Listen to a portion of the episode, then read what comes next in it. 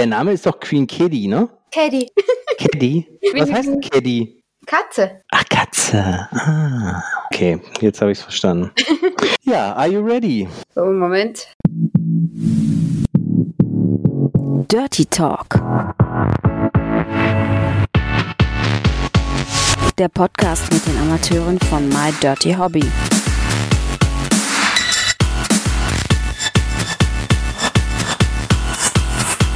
Viel Spaß dabei. Herzlich willkommen zu einer neuen Episode von Dirty Talk. Heute mit Queen Kitty, 22 Jahre alt, aus Österreich, nee, aus der Nähe von München, ne? Aus der Nähe von München, ja. Okay, und exklusiv bei My Dirty Hobby. Genau. Stell dich doch mal vor für die User, die dich vielleicht noch nicht kennen. Ja, also du hast eh schon gesagt, ich bin die Queen Caddy, 22 Jahre alt, komme ursprünglich aus Wien, bin vor acht Monaten circa in die Nähe von München gezogen und mache das jetzt seit einem Jahr. Ja.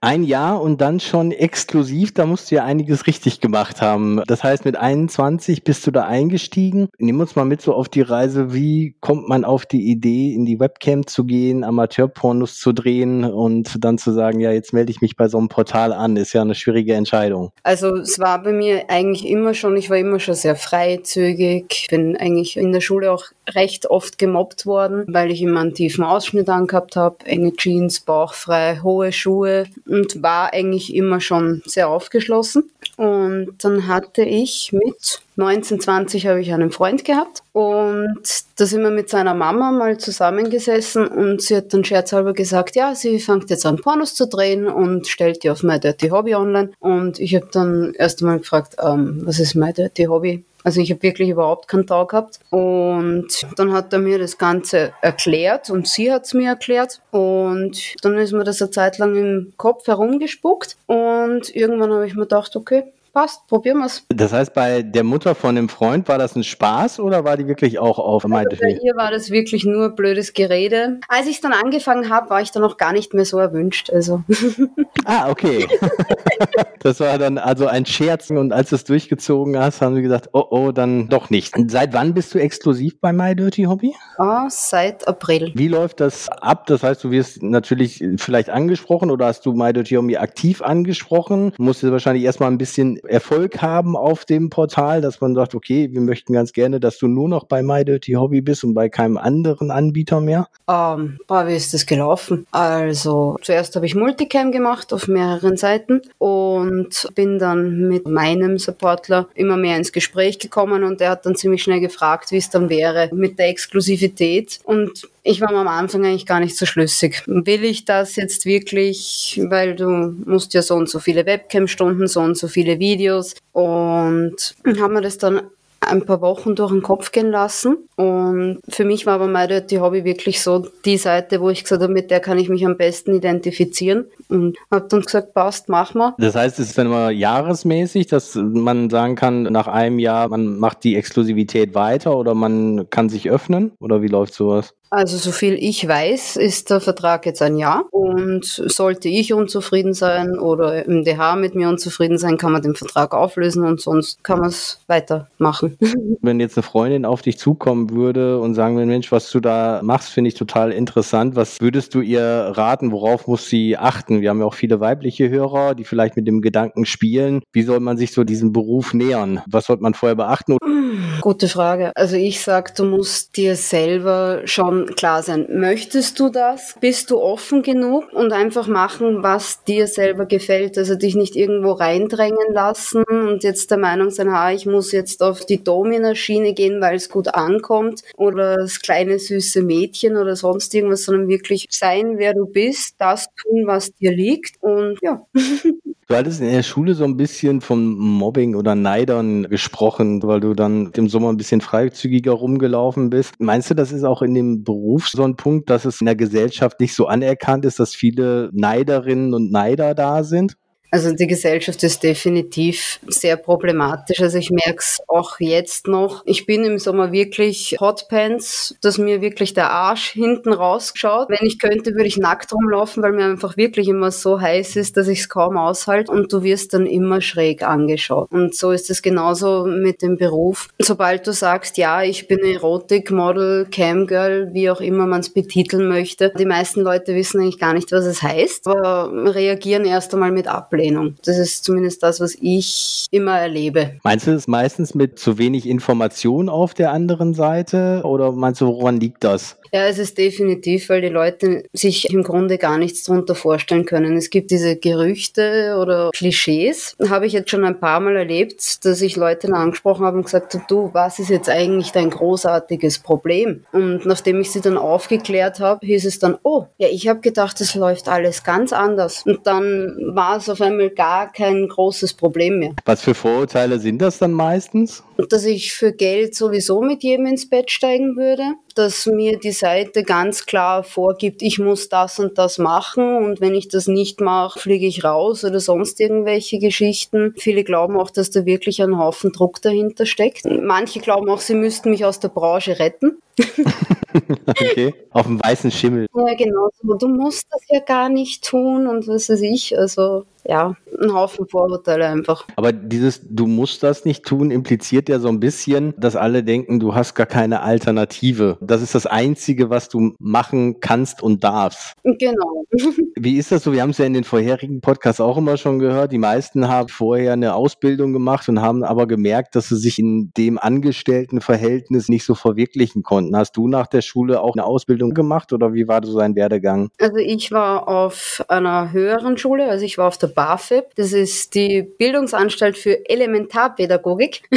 also Erzieherin, in Österreich heißt Kindergartenpädagogin, mit Matura abgeschlossen. Mein großes Problem war, ich wollte den Beruf nie machen. Bei mir war es so, mein Vater hat sich unbedingt eingebildet, ich muss Matura machen. Und dadurch, dass die Erziehung von meinem Vater sehr streng war und militarisch, militärisch, wie auch immer, also sehr autoritär. Genau, danke schön. Habe ich eigentlich das getan, was mein Vater wollte und bin dann ausgestiegen aus der Schule mit der Matura und habe dann gesagt, das ist überhaupt nicht das. Und habe dann noch ein bisschen hin und her gejobbt und wo ich dann gemerkt habe, okay, passt, ich passe in die Branche wirklich rein und es ist das, wo ich aufgehe. Dann habe ich gesagt, okay, passt, ich mache das jetzt hauptberuflich und bin glücklich damit. Und ja, ich bin 22, mir kann eh keiner mehr reinreden.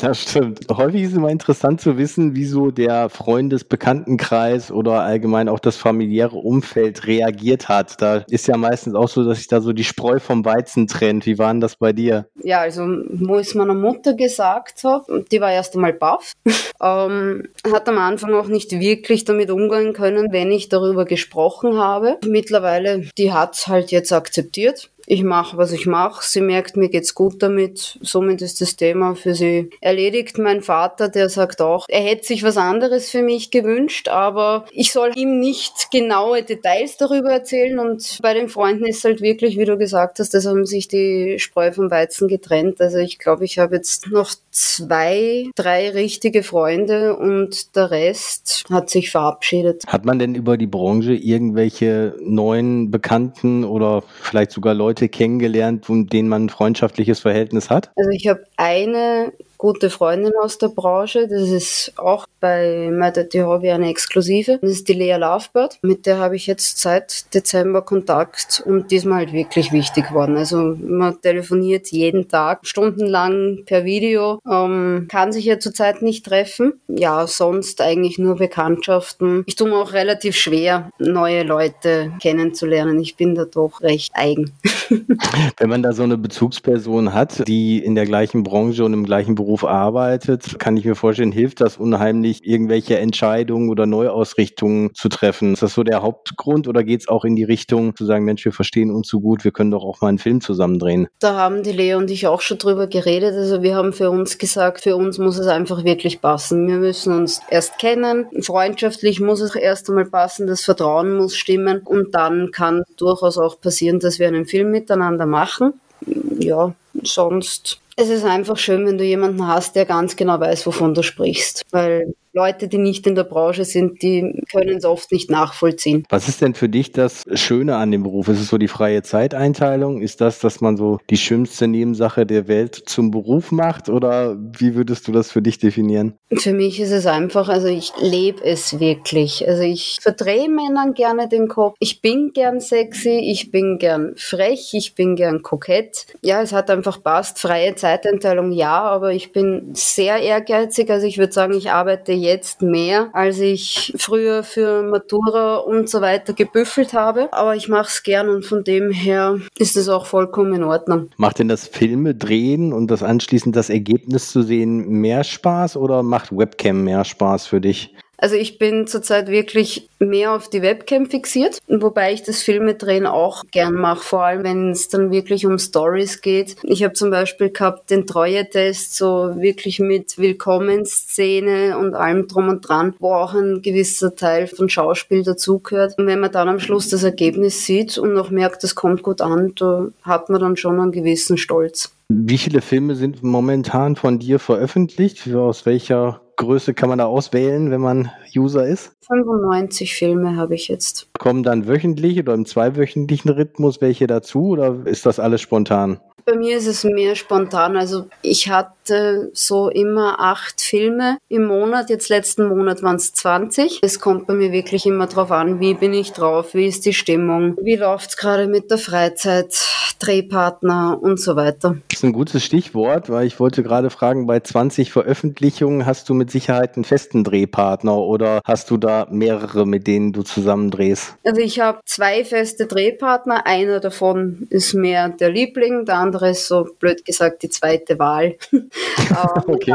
der gerade nicht kann. Grundsätzlich würde ich oder ich habe jetzt auch schon mit einem User gedreht, nur das braucht bei mir wirklich auch Zeit, bis ich da wirklich mal sicher bin, das Vertrauen zu einem User habe, weil ich sage, du weißt halt trotzdem nie, wer da am anderen Ende vom Computer sitzt. Definitiv und du weißt ja auch nicht, ob er überhaupt, auch wenn es sich in der Anbahnung gut anfühlt, irgendwelche Dreherfahrungen hat und ob er das, was man sich so darunter vorstellt, dann auch vor der Kamera umsetzen kann. Wie war denn das bei deinem ersten User-Dreh? Du sagtest, es hat lange gedauert. Wie war es dann anschließend beim Dreh, dass da der Funke dann auch übergesprungen ist? Ist ja schon fast so wie ein Blind Date dann gewesen, sehr wahrscheinlich, wo es beim ersten Mal dann zur Sache ging. Ja, also es ist sowieso ganz anders gelaufen, wie ich gedacht habe, weil man hat wirklich sechs Monate lang über mein Hobby viel miteinander geschrieben. Man hat sich eigentlich, dachte ich zumindest, schon relativ gut gekannt und hat auch viel miteinander reden können, quatschen können und das nicht nur über sexuelle Sachen. Und dann haben wir uns getroffen bei mir und dann auf einmal war er ganz ruhig und verschlossen und ich habe gar nicht gewusst, mache ich jetzt gerade irgendwas falsch oder habe ich ihn jetzt überfallen oder sonst irgendwas. Und dann hat er mir ganz kleinlaut erklärt, ja, er hatte noch nie Sex. Ah, okay. Uh, ja. Wie alt war der Gute? 25 und ja, war dann im ersten Moment, da war ich auch leicht überfordert. Das Video ist aber gut geworden. ähm, er hat sich dann auch gut geschlagen, gut gemacht. Er hat mir auch danach gesagt, dass er hätte sich nicht anders wünschen können. Muss ich was richtig gemacht haben. Warst so eine gute Lehrerin und ich muss ja sagen, krass, wenn er so ein schüchterner Mensch ist, dass er mit 25 noch keinen Sex hatte, dass er dann fürs erste Mal so einen Weg geht und zu sagen, ich mache das direkt vor der Kamera. Das ist eigentlich so zwei Schritte noch mal weiter und viele, die schon viel Sex hatten, wenn sie dann auf einmal eine Kamera sehen, haben sie wahrscheinlich doch auf einmal richtig große Probleme. Und wenn dann das alles zueinander kommt, dann ist es nochmal eine viel, viel größere Herausforderung für den gewesen. Ja, das ist definitiv, aber er hat sich gut geschlagen. Also alle Hörer, die es noch nicht gesehen haben, bei My Dirty Hobby mal das Video angucken. Dann gibt es ja sehr wahrscheinlich bei irgendwelchen Drehs beziehungsweise in der Webcam Geschichten, die dir so im Kopf geblieben sind, die vielleicht irgendwie ganz lustig waren oder ein bisschen ab der Norm. Fällt dir da spontan irgendwas ein? Was ich vorher nicht kannte, war zum Beispiel dieser Luna-Fetisch, also dieser Ballon-Fetisch. Luna-Fetisch heißt der? Luna heißt es, glaube ich, ja. Okay, Blond-Fetisch, also Leute, die sagen, ich stehe auf Frauen mit blonden Haaren. Ja, Ballon, also Luftballons. Ach, Ballon, das hatte ich akustisch falsch verstanden, okay. Ähm, das kannte ich nicht, kann mir darunter auch bis heute nicht wirklich was vorstellen. Also ich habe dem User dann auch gesagt, du, sorry, aber da bist du bei mir wirklich falsch. Sonst, was mir wirklich im Kopf geblieben ist, ich habe einen User, der kommt regelmäßig zu mir in die Cam und geht dann mit mir in den Privatchat, schaltet dann seine Kamera ein und möchte dann, dass ich ihm sage, wo er sich denn jetzt bitte piercen soll. Ja. Und das macht er dann vor der Kamera wirklich real? Genau, der sticht sich dann mit der Nadel die Piercings und am liebsten auch gleich fünf Stück gleichzeitig. War für mich im ersten Moment mm, etwas befremdlich. Funktioniert für mich mittlerweile sehr gut. äh, ja. Das heißt, er ist doch am ganzen Körper gepierst. Hat er beruflich da was mit zu tun? Kennt er sich damit aus? Das kann ich dir ehrlich gesagt nicht sagen. okay. Hattest du denn schon mal eine Begegnung in der Öffentlichkeit, wo dich ein User erkannt hat oder umgekehrt du einen User erkannt hast? Gab es sowas schon? Mm, ja, gab es schon, aber er hat mich dann nicht direkt persönlich angesprochen, sondern es war dann, ich bin dann nach Hause gekommen, habe mich eingeloggt und dann habe ich eine Nachricht bekommen, hey, ich habe dich heute dort und dort gesehen. Ah ja, okay. Gibt es denn irgendwelche Schattenseiten von dem Beruf? Aufgrund der Tatsache, dass ich dem Beruf nachgehe, habe ich Nachteile gehabt oder irgendwas Blödes ist mir erfahren, was ich vielleicht bei meinem Erzieherjob nicht gehabt hätte? Du, da fällt mir jetzt so spontan nichts ein. Also mir ist zumindest noch nichts passiert, wo ich sagen könnte, das hat sich jetzt negativ ausgewirkt oder sonst irgendwas. Du hast gerade von Piercings gesprochen. Man sieht, ein paar Tattoos hast du auf jeden Fall. Bist du denn auch gepierst oder nur Bilder auf der Haut? Nein, ich habe vier Piercings, zwei in der Nase, eins in der Zunge und eins im Bauchnabel. Waren einmal mehr. Mm, Im Laufe der Jahre habe ich mich dann aber von denen getrennt. Die haben einfach nicht mehr dazu gepasst. Ich sage immer, ich bin da rausgewachsen. Wo waren die, die rausgewachsen sind? Im Ohr, im Intimbereich oder wo waren sie? Ich hatte eins in der Oberlippe, zwei in der Unterlippe, also die sogenannten Snakebites. Hatte ich sonst noch was? Ich hatte mal ganz kurz ein Intimpiercing, von dem habe ich mich aber nach zwei Tagen wieder getrennt. War, der Heilungsprozess nicht so oder? Nein, das, ähm, das habe ich machen lassen. Da war ich bei meiner Cousine in Wien auf Besuch und ich wollte halt irgendwas Verbotenes machen. Und da mein Vater das nicht mitkriegen hätte sollen, haben wir gesagt, ach komm, machen wir doch Intim-Piercing. Ja. Schlechte Idee, okay. Schlechte Idee. Bei Tätowierungen ist es ja häufig so, dass Leute da nicht mit aufhören. Man sagt, das ist wie eine Droge. Wenn man einmal anfängt, tätowiert man immer mehr. Ist das bei dir auch so oder ist es jetzt, wie es momentan ist, gut und so bleibt es auch? Teils, teils. Also ich habe wirklich eine Phase gehabt, da war das eine Tattoo gestochen und am liebsten gleich das nächste hinterher. Nachdem ich mir mein riesengroßes Tattoo an der Brust stechen habe lassen, war bei mir dann aber so der Bedarf an Schmerzen gedeckt, dass ich seitdem sage, okay, ich gehe es langsam an. Okay, also das war wesentlich schmerzhafter als die anderen. Ja, also das war wirklich das Schlimmste. Also meine Tätowiererin hat sich auch überhaupt nicht ausgekannt, weil normalerweise sitze ich bei ihr stundenlang, die kann stechen, was sie will, wie sie will und ich mache keinen Zucker und bei dem war wirklich, dass ich gesagt habe, okay, jetzt ist fertig. Also das habe ich unter zwei Sitzungen stechen müssen. Also muss es gute Argumente geben, um nochmal unter die Nadel zu kommen. Ich werde definitiv nochmal unter die Nadel gehen, aber da muss ich mich noch ein bisschen sammeln. Wie sieht es bei dir mit dem Musikgeschmack aus? Was hörst du so am liebsten für Musik? Ganz unterschiedlich. Also zurzeit hänge ich sehr Italo-Pop. Künstler wie Fabrizio Moro oder Ermal Metta. Viel Französisch-Rap, Deutsch-Rap, aber jetzt nicht diese Ghetto-Gangster-Scheiße, sondern dieser noch unter Anführungszeichen normale Rap, wo es halt nicht darum geht, wie viele Mädels man schon durchgeballert hat oder wo man Drogen vertickt hat. Ja, und sonst Deutschpop, so dieses Liebesgedöns mit Vincent Weiss und was weiß ich was. Wie es so zu dieser italienischen und französischen Musik? Ist ja eher ungewöhnlich, dass man da so ein Fable für hat. Hat das irgendwelche Urlaubsbezüge oder wie kommt es, dass du dich speziell dafür interessierst? Also die Liebe zum Französisch-Rap habe ich ähm, bei einer Reise nach Monaco entdeckt. Da bin ich einfach ganz spontan mit einem meiner Kumpels ins Auto gesessen und habe gesagt, okay, passt. Wir fahren jetzt einfach Monaco, schauen uns die Formel 1-Strecke an. Und dann habe ich eine Playlist erstellt für den Weg und da war ein Haufen Französisch Französisch-Rap drinnen, weil sich's halt angeboten hat und bin ich einfach drauf hängen geblieben. Das heißt, du kannst auch fließend Französisch beziehungsweise verstehst verstehst nicht, was sie sagen. Okay. Mein Französisch nicht italienisch so mit Händen und Füßen funktioniert. Gibt es ein Live-Konzert, was dir so im Kopf geblieben ist, wo du sagst, das war so mein tollstes Band- oder Künstlererlebnis auf der Bühne? Da ich noch nicht auf vielen Konzerten war, kann ich dir nur das letzte sagen, auf dem ich war. Das war Böse Onkels. Ähm, war wirklich cool, weil das hat so ein Festival-Flair gehabt. Wir sind da hingefahren mit Zelten und allem drum und dran und sind da mit einem Haufen anderen Besuchern noch am Lagerfeuer gesessen und alles. Also es war eigentlich das Zelten, das Campen cooler als das Konzert an sich, weil an das Konzert an sich kann ich mich eigentlich kaum noch erinnern. War die Feier vorher zu gut? Ja. War das denn ein Festival oder ein einzelnes Konzert Nein, von den Onkels? Ein einzelnes Konzert, aber mit Campingplatz und allem. Und ja, also es hat geendet in so einer Art Hangover-Szenario. Also ich weiß noch, wir haben dann einen unserer Kumpels stundenlang gesucht in einem Ort, den wir gar nicht kannten. Äh, und als ich dann ins Bett gehen wollte, in mein Zelt lag da ein fremder Mann drinnen.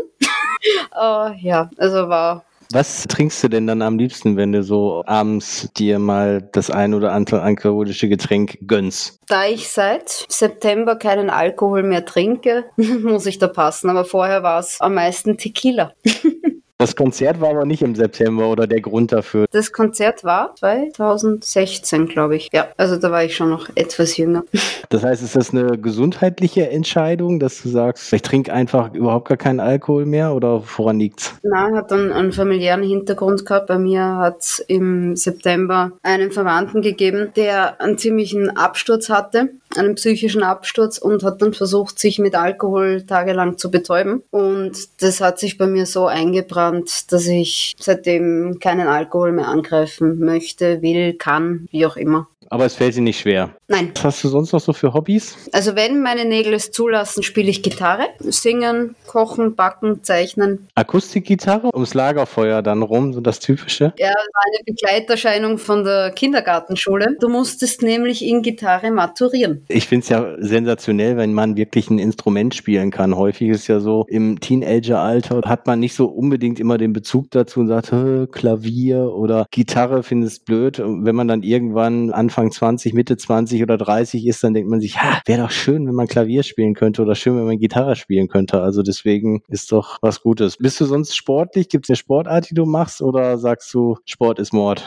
Ja, also genau das. Also ich habe eine Zeit lang Fitness gemacht. Wenn ich was anfange, dann übertreibe ich es immer gleich. Also ich war dann sechsmal die Woche im Fitnessstudio und gleich Vollgas und Muskelkater vollkommen egal, weiter. Dann bin ich draufgekommen, ich kann eigentlich essen, was ich möchte und nehme eigentlich nicht wirklich zu und bin dann wieder recht voll geworden. Das heißt, wenn, dann machst du Sachen richtig, Suchtpotenzial sozusagen. Wie viele Stunden bist du so am Tag in der Cam? Puh, also letzten Monat habe ich am Tag schon meine 10, 12 Stunden gemacht in der Webcam. Wow. Also man kriegt mich dann auch kaum noch weg. Wenn ich mal Blut geleckt habe, nennen wir es mal so.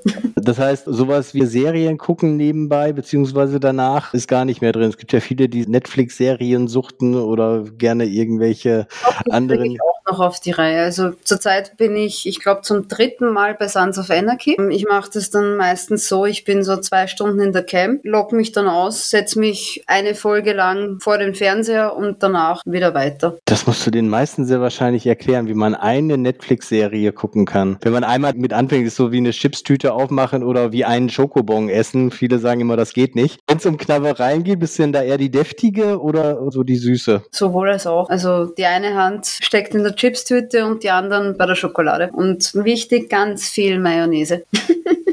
Mayonnaise bei Chips, Natürlich. Mayonnaise passt zu fast allem. aber nicht zur Schokolade. Nein, das nicht. Okay, ich überlege das gerade. Es gibt doch diese ganz normalen Paprika, ungarisch Chips und die nimmst du dann und tunkst die in Mayonnaise, wie manche das bei Nachos machen, dass sie irgendwie ihre Käsesoße oder sowas haben. Genau. Okay. Probiert's mal aus, liebe Hörer, und gebt mal ein Feedback, wie Mayonnaise auf Chips schmeckt. Ich habe es noch nie ausprobiert, aber ich teste es mal. Ich kann mir allerdings nicht so gut vorstellen, dass es schmeckt. Deftig und deftig. Ja, eigentlich ist es natürlich ein Geschmacksträger. Bin gespannt auf jeden Fall. Bei den kulinarischen Sachen gibt's da außerhalb der Mayonnaise noch irgendwas, wo du sagst, das ist so mein Lieblingsgericht oder das esse ich total gerne? Klingt vielleicht ein Stück arrogant, aber meine Lasagne. Bei meiner Art, Lasagne zu machen, würde mir wahrscheinlich jeder Italiener eine runterhauen. Aber mm, für mich gehört in die Lasagne ganz viel Bechamel, mhm. ganz, ganz viel Käse und ganz wenig Tomatensauce. Du sagst, die Italiener würden dir die Ohren langziehen. Du würdest sagen, ein Italiener sagt, diese Lasagne ist keine Lasagne? Ich habe einen Kumpel, der ist Italiener, dem habe ich einmal meine Lasagne vorgesetzt und das Messer fallen lassen, ist aufgestanden, ist gegangen. Also ihm hat es auch nicht geschmeckt, sozusagen. Schmecken ging es dort, glaube ich, gar nicht. Ach so, okay. Wenn du selbstständig bist, kannst du dir immer deine Zeit privat einteilen und man merkt das jetzt gerade, viele haben Homeoffice, dass die Leute gefühlt immer später aufstehen. Wie ist das denn bei dir? Wann fängt so morgens dein Tag an und wie kommst du aus dem Bett? Kommst du gut aus dem Bett? Bist du ein Frühaufsteher? Also ich bin definitiv ein Mensch, der ausschläft. Mein Tag beginnt so zwischen halb sieben und sieben. Ich stehe dann eigentlich meistens auch wirklich direkt auf, ab in die Wanne, Haare waschen, schminken und dann sitze ich meistens eh schon vor der Webcam. Wie gesagt, sehr ehrgeizig. Ich wollte gerade sagen, den Trick musst du uns erklären. Zehn bis zwölf Stunden vor der Cam ausschlafen und der Tag beginnt trotzdem um halb sieben. Naja, wenn man früh aufsteht, dann fängt man früh an und dann ist man auch früh fertig und kann ins Bett gehen. Und du brauchst dann sehr wahrscheinlich wenig Schlaf, weil ich denke, die meisten würden sehr wahrscheinlich nicht um 6.30 Uhr oder 7 Uhr ausgeschlafen sein. Die kriegt man sehr wahrscheinlich nur mit dem Wecker und ganz viel Snooze-Tasten drücken dann wach. Ja, das ist die verdammte innere Uhr und die lässt sich auch nicht so leicht ausschalten. Also wenn ich wirklich sage, so und jetzt morgen schlafe ich mal aus. Also das längste, was ich geschafft habe in der letzten Zeit, war glaube ich 8 Uhr und dann habe ich mir gedacht, ich drehe mich jetzt nochmal auf die Seite. Ich habe heute frei und ja, hat nicht funktioniert. Also zumindest das mit Schlafen hat nicht funktioniert. Hast du irgendwie ein Haustier wie ein Hund oder eine Katze, die dich dazu bringen, auch früh aufzustehen oder ist es einfach so dein Rhythmus? Also ich habe einen halben Hund, zwei Chihuahuas. Zwei Chihuahuas ist ein halber Hund. Ja. Aber die müssen also wahrscheinlich auch früh raus. Na, die sind eigentlich sehr gnädig. Also die warten immer, bis ich dann mal aufstehe und sie dann rauslasse. Sind ganz dankbare Viecher. freundlich. Das auf jeden Fall. Wiegen unter 8 Kilo, können auf jeden Fall mit ins Flugzeug. Das ist ja bei ganzen Hunden, wie du sie dann bezeichnest, dann meistens ein bisschen schwieriger. Beziehungsweise würde ich mich auch dagegen entscheiden, die dann mit in den Urlaub zu nehmen, weil alleine der Gedanke, dass mein Hund dann irgendwo im Frachtbereich sein muss, finde ich jetzt alles andere als sympathisch. Na, das tue ich meinen auch nicht an. aber die darfst du auch mitnehmen dann. Die wiegen doch unter 8 Kilo bestimmt, oder? Das weiß ich gar nicht. Also ich habe mich da noch nie informiert. Da ich meine Tiere nicht mit in den Urlaub nehmen würde, gab es keinen Grund, mich okay. zu informieren. Ich dachte, wenn du allgemein fliegst mal und die Hunde dürfen mit, unter 8 Kilo dürfen sie ins Handgepäck. Das müsste bei einem normal genährten Chihuahua, glaube ich, passen. Sonst sähe der, glaube ich, ein bisschen sehr rund aus. meiner beiden, also das Weibchen, ich sage immer, sie sieht aus wie so eine Rolle, die man vors Fenster legt, damit es nicht zieht. Also die ist schon sehr rund. Ah ja, okay. Wenn wir jetzt mal deinen Beruf und so das Private so ein bisschen zueinander bringen, glaubst du, dass es für jemanden, der in deinem Beruf arbeitet, schwieriger ist, eine Partnerschaft einzugehen? Oder ist es dann notgedrungen oder wichtig, dass der Partner entweder eins zu eins versteht, was du machst, beziehungsweise vielleicht auch irgendwelche Verknüpfungen in der Branche hat? Gute Frage. Dadurch, dass für mich zurzeit eine Beziehung ziemlich uninteressant ist, mache ich mir da wenig Gedanken darum. Also ich denke, es ist wie bei jedem anderen Beruf, wenn man mit dem Partner viel darüber redet und wenn du dem Partner wichtig bist, müsste es eigentlich egal sein, was man beruflich macht. Es ist wichtig, dass sich beide sagen, das und das sind die Grenzen, da gehst du bitte nicht drüber und dann sollte es funktionieren. Wir hatten gerade so ein bisschen Reisen, Urlaub angesprochen. Gibt es ein Lieblingsreiseziel von dir oder gibt es vielleicht noch irgendwie ein Urlaubsziel, wo du sagst, da will ich unbedingt hin? Also ich fliege jetzt einmal in zwei Wochen nach Zypern. Also ich habe es geschafft, trotz Corona einen Flug zu finden in ein Land, das mm, scheinbar äh, jetzt bald einmal die ganzen Beschränkungen komplett aufhebt. Ähm, war ich noch nie, bin ich neugierig drauf. Ansonsten war für mich Monaco so das, wo ich gesagt habe, boah, also wenn ich könnte, da würde ich leben wollen. Nur die Sprache. Das ist immer das Schwierige, das stimmt. Ja, ich glaube, ab dem 15. darf man wieder fliegen. Bist du denn auf der türkischen oder auf der griechischen Seite? Griechische Seite.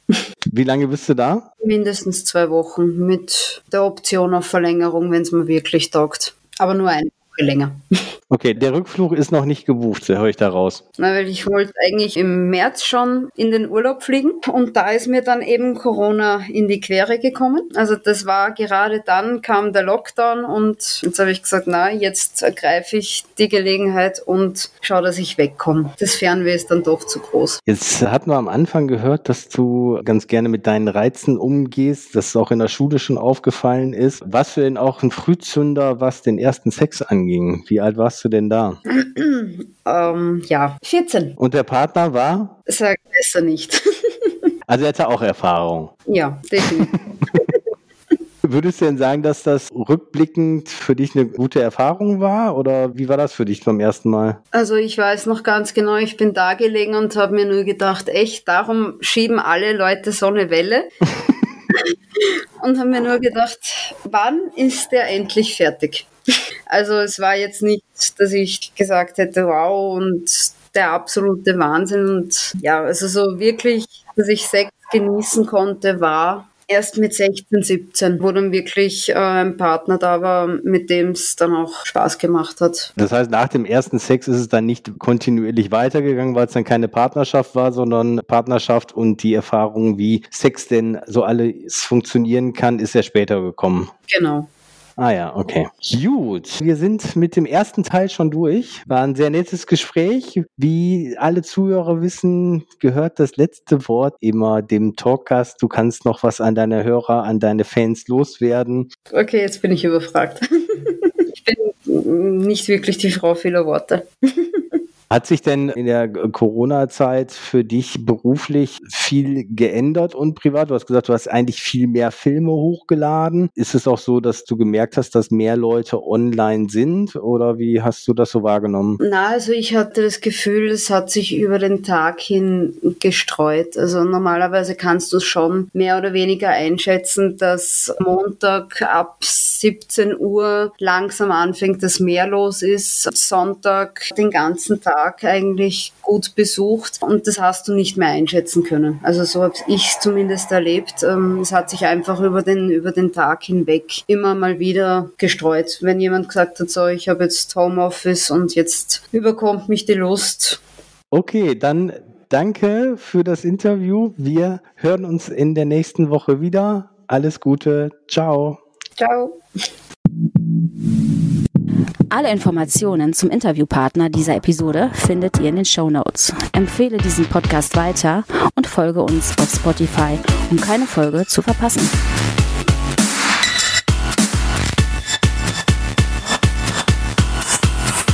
Bis zum nächsten Mal.